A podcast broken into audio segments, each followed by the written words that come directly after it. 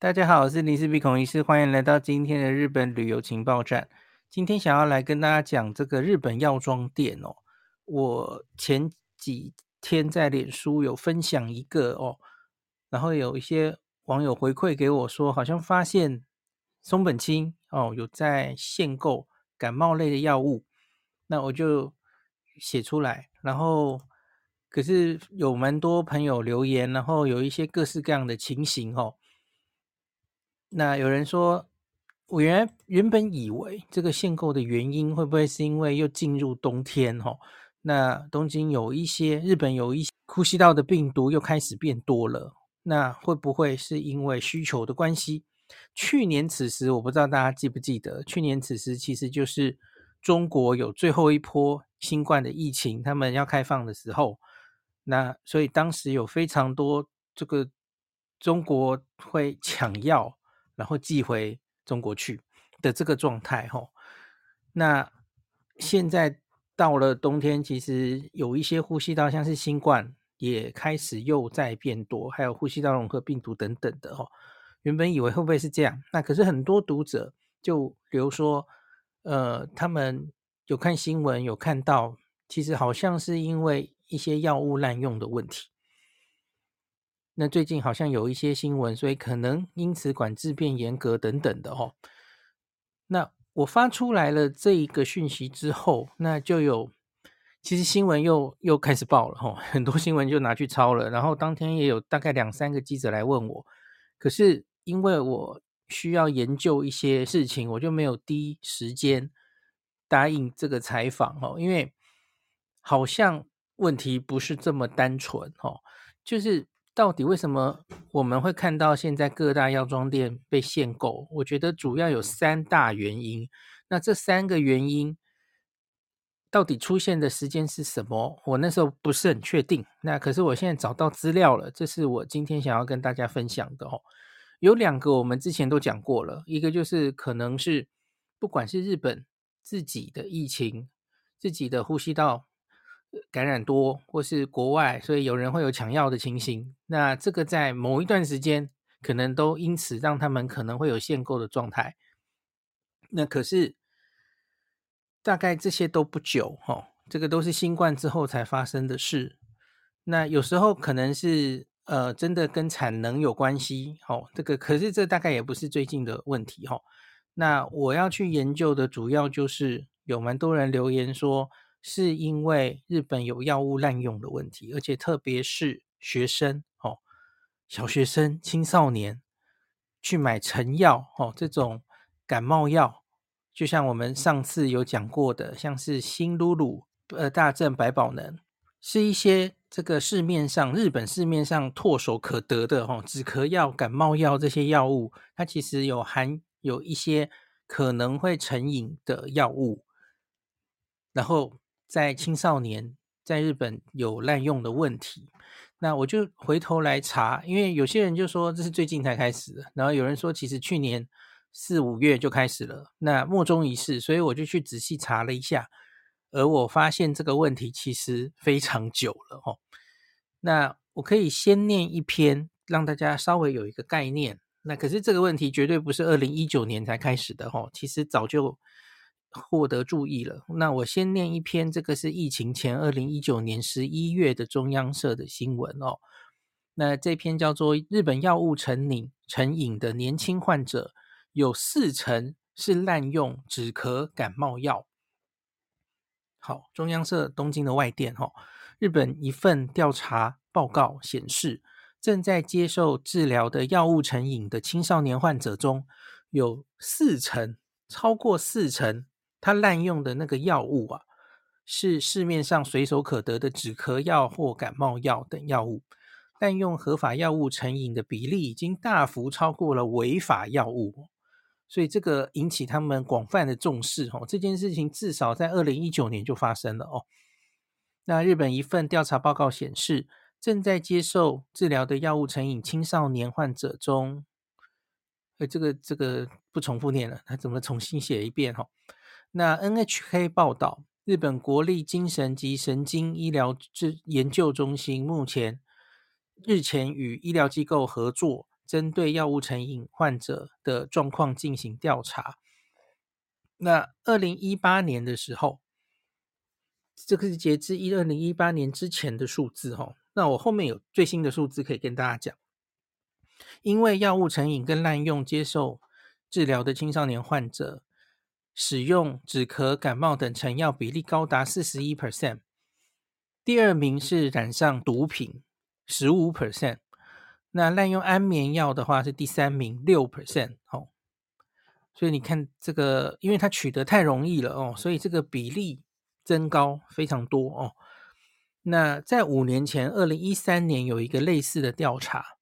当时成瘾的青少年有半数是滥用危险药物，这个叫做可达毒品的效果，可是没有被列为非法的药物哦。可是因为他们近年查缉哦，然后各种形式让这个危险药物已经大幅减少了哦。那反正变反而变成了滥用市售药物的情况增加哦。那为什么会滥用止咳药这些药物？主要理由是服用后可以得到快感。心情低落的时候服用，能让心情变愉快等等哦。那国立精神及神经医疗研究中心部长松本先生说，由于政府强化了对危险药物的管制，导致虽然使用危险药物比例减少，但市售滥用市售药物情况变成了一个新的问题哦。很多案例一开始都是为了一时的快感。那之后便市售药物滥用成瘾，这些患者在滥用时，不管自己有没有咳嗽或感冒症状，服用的量也越来越多。他说，甚至有患者因为滥用这些市售药物，造成严重的肝功能障碍。他希望大家要认知到，过量服用身边的药物也会带来危险。那一名住在近畿地方的十九岁女大学生，因为想疏解念书。跟人际关系的压力，开始大量服用一般药局就可以买得到的止咳药，每周会吃好几次。他说，他是在网络上得知大量服用止咳药就可以让心情变愉快哦。只要自己觉得压力大，一次吃二十粒左右就会觉得舒畅。一次吃二十粒是什么情形啊？他多的时候还会吃到二十三粒。然后就觉得能再努力下去。那不过女大生说自己虽然知道这样吃下去对身体不好，也不想再大量服用止咳药，但他已经停不下来了。偶尔也会因为突然间的情绪不安而大量服用。那之所以大量服用这个会有这种效果啊，主要是因为这些药品中含有类似麻药成分的麻黄碱。ephedrine 还有可待因 codeine 能够产生兴奋感，而大量服用就容易造成市售药物成瘾。那面对年轻族群滥用成药，哦，日本很多药局开始采取相应的对策。那日本经营药局的一百三十三家公司，他们组成的协会，哦，二零一九年的十月起，已经在日本。大概两万家的药局，针对青少年消费者，你你假如要购买购买这种相关的药物，一定要出示学生证哦。所以他们一开始其实是针对学生哦，针对年轻人要购买的时候，他们提高警觉哦。那这些店家在止咳药、感冒药的价格标牌旁边都会注明，高中生以下消费者会被询问年龄跟姓名，会被询问。在其他药局的购买情况，还有原则上每人限买一件等注意事项。不过，即使店家严格执行，只要你是有心购买的人啊，你还是可以多跑几家，因为他们没办法查嘛，哦，没有机制，多跑几家就能大量购入止咳药跟感冒药。加上日本药局其实是可以在网络上贩卖市售药物的哦。相关措施可以说是防不胜防啊，所以日本连锁药局协会的事务局长就说，考量考量到一般消费者购药的方便性，有必要提供轻松的购买环境。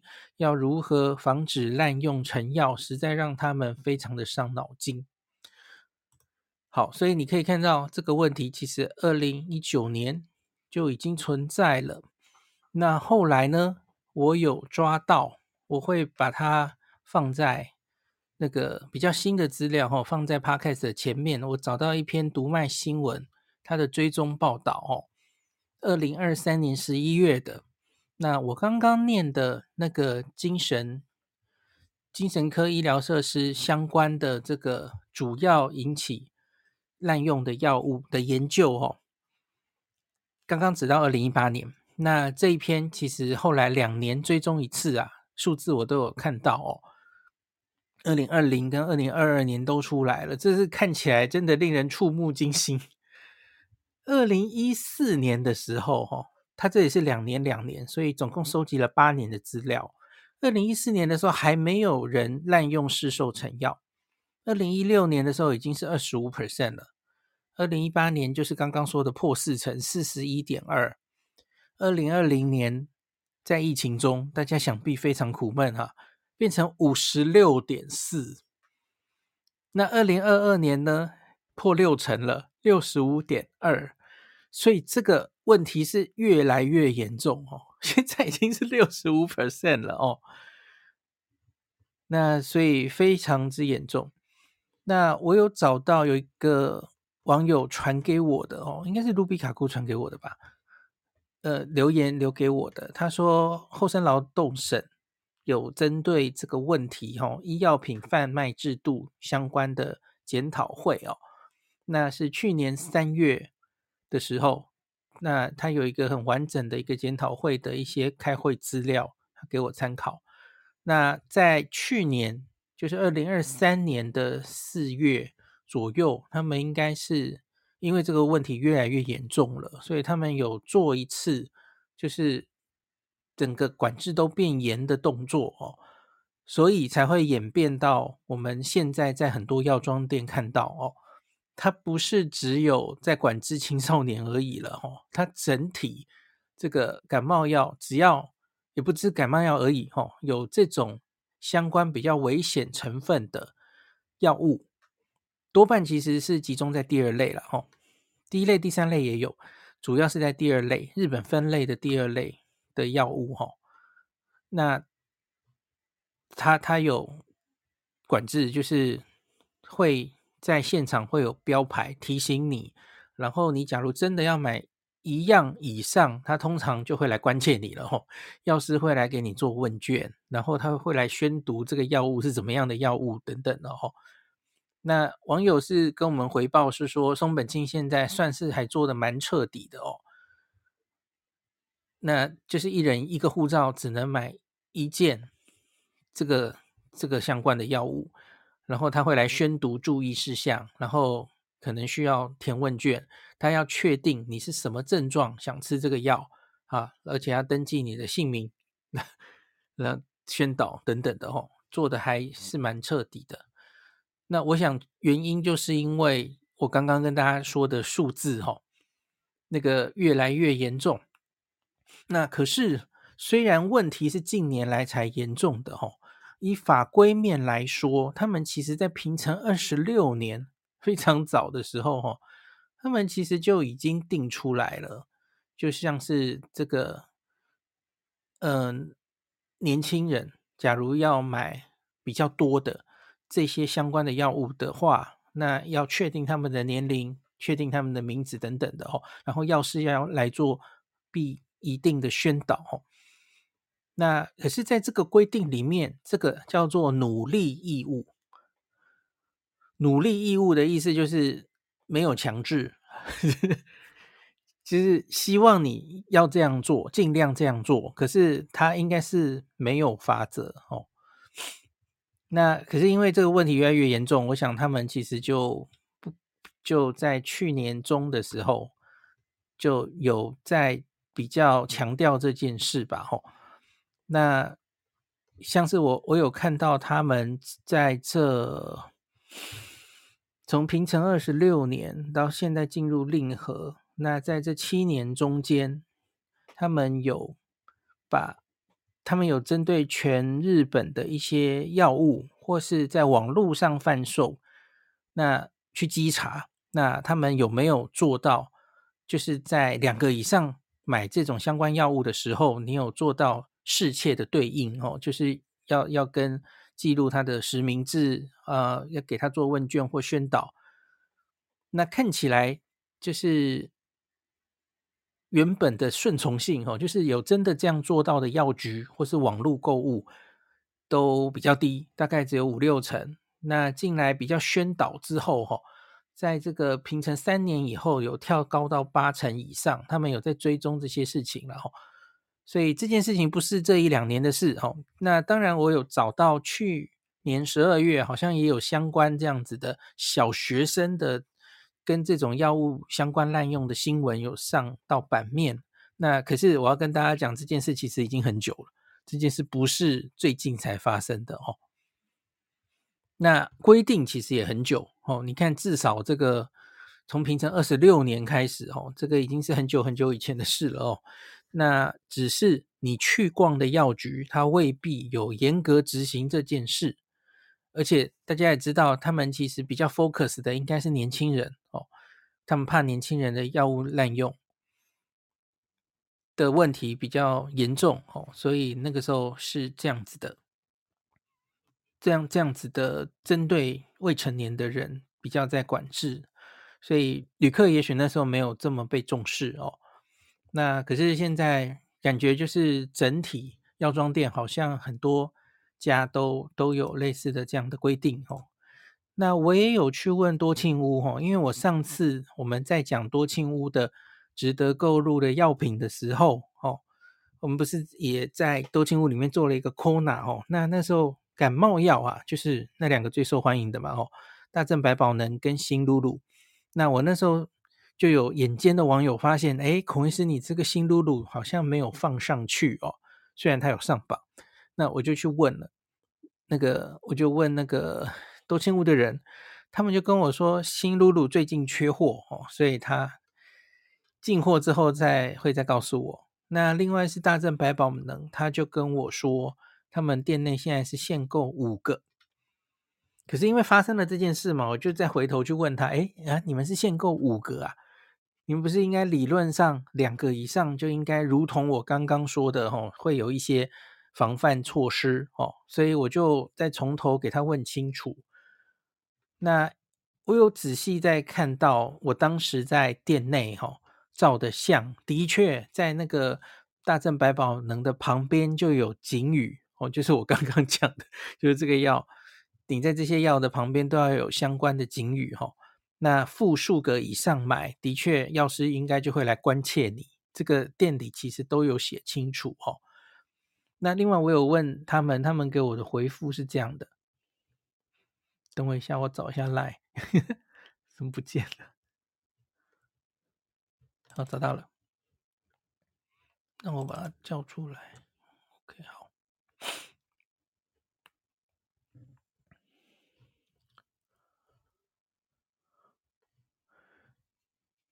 好，他们有回答我哈，多庆屋的朋友回答我。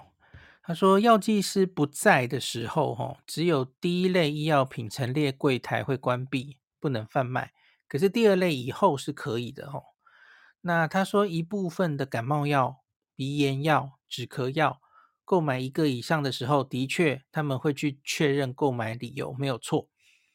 那以上讲的这个是药事法的规定哦。那多庆屋跟其他药妆店的规定是一样的。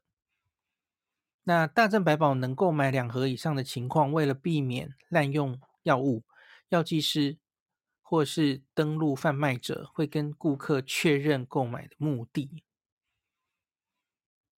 对，的确还是有的哦，确认是有这件事会发生的哦。虽然他跟我说，确最多可以五盒这样。那他对于两盒以上的顾客，多庆屋也会确认购买目的，并且只有药剂师或者登录贩卖者值班的情况下可以购买，所以它虽然是第二类，可是还是要药师在的时候，这个就跟呃网友在松本清跟我回报的情形是一样的哦。那感冒药、鼻炎药的话，这个还有止咳药的部分商品，在药事法上有规定，每个人只能买一个，是直接只能买一个，不让你买两个以上。哦，那他说，另外有一部分的商品会有因为厂家库存不足而限购的状况。哦，那这些规定其实主要就是要避免滥用药物。哦，所以。对于观光客来说，他买完药品要带回去给家人的这种理由是不会每次都确认这样子。然后我看到他传了一张图给我，哈，药指导药品，刚刚说的第一类药品，它就都在一个空那里。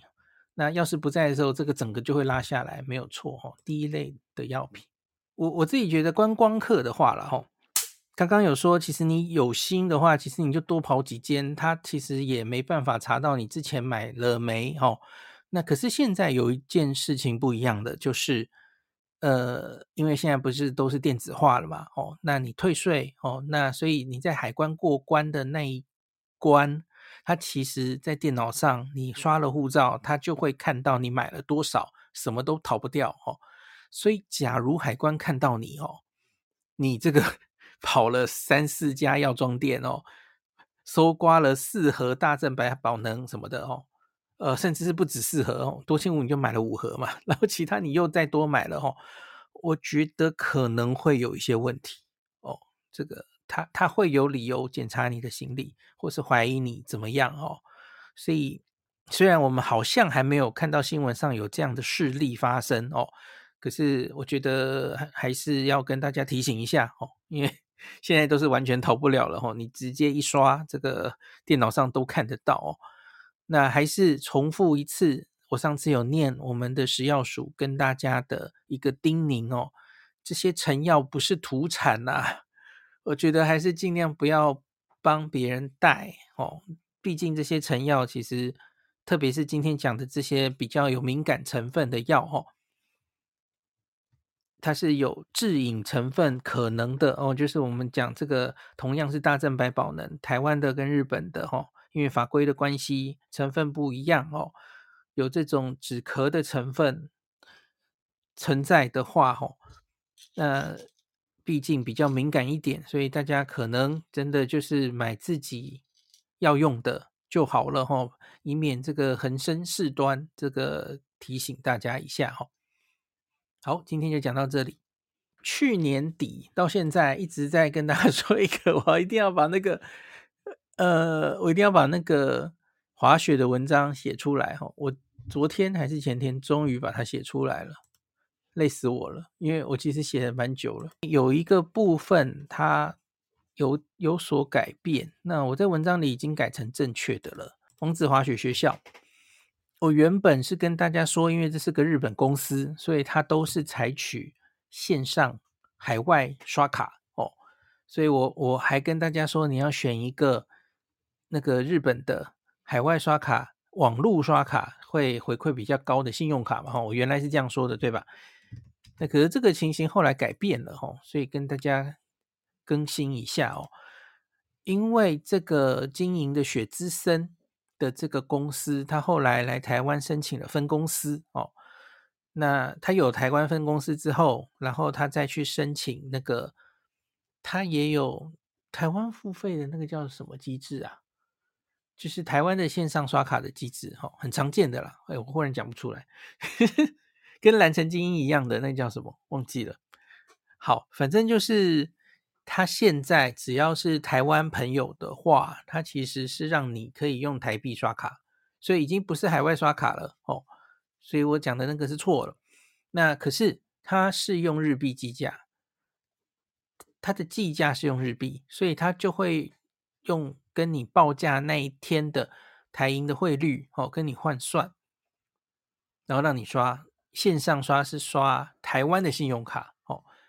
当然你要汇款也可以哦。他他也可以汇款，对，绿界没错，他是用绿界这个绿界的界面，大家应该很熟悉。那所以已经不是了，这里我之前讲错了，跟大家修正一下哈。然后他好像，假如你是香港朋友或是哪里，他他就会用另外的，他有别的结账的机制哈。那个大家在跟客客服确认哈。总之，他都是倾向用当地货币让大家方便，所以这一点是我之前讲的不一样的地方，跟大家更新一下。那现在这篇文章就是轻井泽还有苗场的王子滑雪学校的文章，哈，应该已经写的蛮完整了，哈。这个之前只是听，之前只是听那个 podcast 的人，可能。有一些细节还好像没有交代清楚的哈，我相信这篇文章应该都蛮清楚的哈，就给大家参考。要报名的话，可能要快了哈，因为时间越来越接近寒假哈，好的时间大概都已经很早就抢走了，像是整个轻井泽大概寒假都是候补状态了，因为轻井泽开放报名的时间比较早嘛，那所以苗场。应该还是有一些机会，会有一些名额在的齁。好，那我应该接下来会把 Gala 跟苗场也单独各写一篇文章，齁，再把两个雪场的情形稍微再写详细一点，特别是 Gala，Gala 我没有没有写过，哦，这个可能比较需要交代。还有这个北海道的，就是。那个接下来这几篇完成之后，就要写北海道的美代子的滑雪一日游，也会生一篇文章出来哈。这个是希望在接下来的一周左右可以把这些文章都完成。感谢您收听今天林氏璧孔医师的日本旅游情报站。疫情后的时代，孔医师回到旅游部落客林氏璧的身份，致力于推广安全安心的日本旅游。随时为您送上最新的日本旅游资讯。如果你觉得这个节目对你有帮助，喜欢的话，欢迎你推荐给身边的朋友，或是在 Apple Podcast 上面留下评价，也可以留言五星评价，好像每天都可以留哦。行有余力的话，欢迎您赞助林氏璧孔医师喝杯咖啡。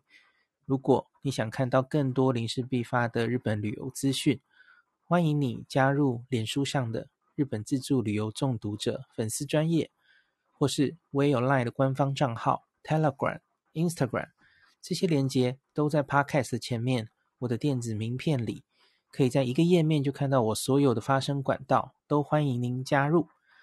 那我们就下一集再见喽。